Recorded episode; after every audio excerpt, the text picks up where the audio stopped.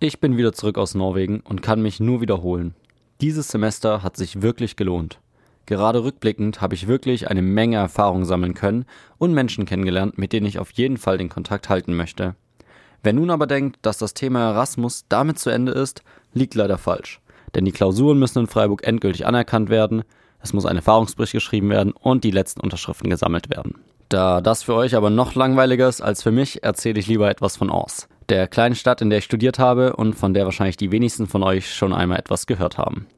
Ors liegt etwas südlich von Oslo in einer flachen, leicht hügeligen Landschaft. Dadurch, dass es im Süden von Norwegen liegt, wird es auch im Winter nicht bitterlich kalt und im Sommer konnte ich angenehme 25 Grad mit Sonne genießen.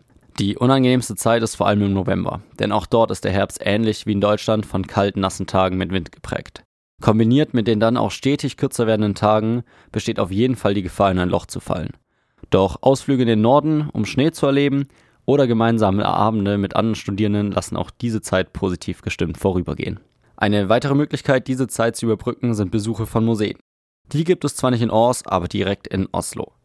Allgemein ist die Anbindung nach Oslo wichtig, denn in Ors gibt es nur ein Kino, um etwas Kultur zu erleben.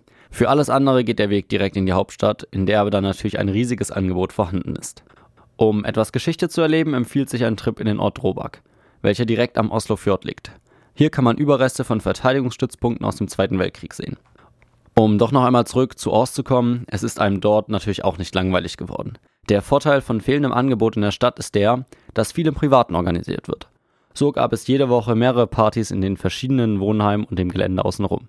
Und auch Sportgruppen oder andere universitäre Gruppen organisierten sich regelmäßig ihre Freizeit zusammen. Ansonsten sind typische Dinge, die man über Länder ja oft berichtet, die kulinarischen Spezialitäten des Landes. Doch das kann ich von Norwegen leider kaum liefern. Egal wer gefragt wurde, die Antwort war meist ein betretenes Schweigen und dann die lachende Antwort, dass schon viel Tiefkühlpizza und Hotdogs gegessen wird. Außerdem gibt es in Norwegen den Taco Friday, der nicht nur bei Studierenden, sondern auch in Familien zelebriert wird. Das Ding dahinter ist ganz einfach. Es wird freitags Tacos gegessen.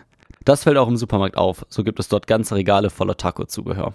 Insgesamt nehme ich aber aus Norwegen viele verschiedene Eindrücke mit. Vor allem aber die abwechslungsreiche, beeindruckende Landschaft im gesamten Land werde ich auf keinen Fall vergessen und bestimmt noch einmal einen Besuch abstatten.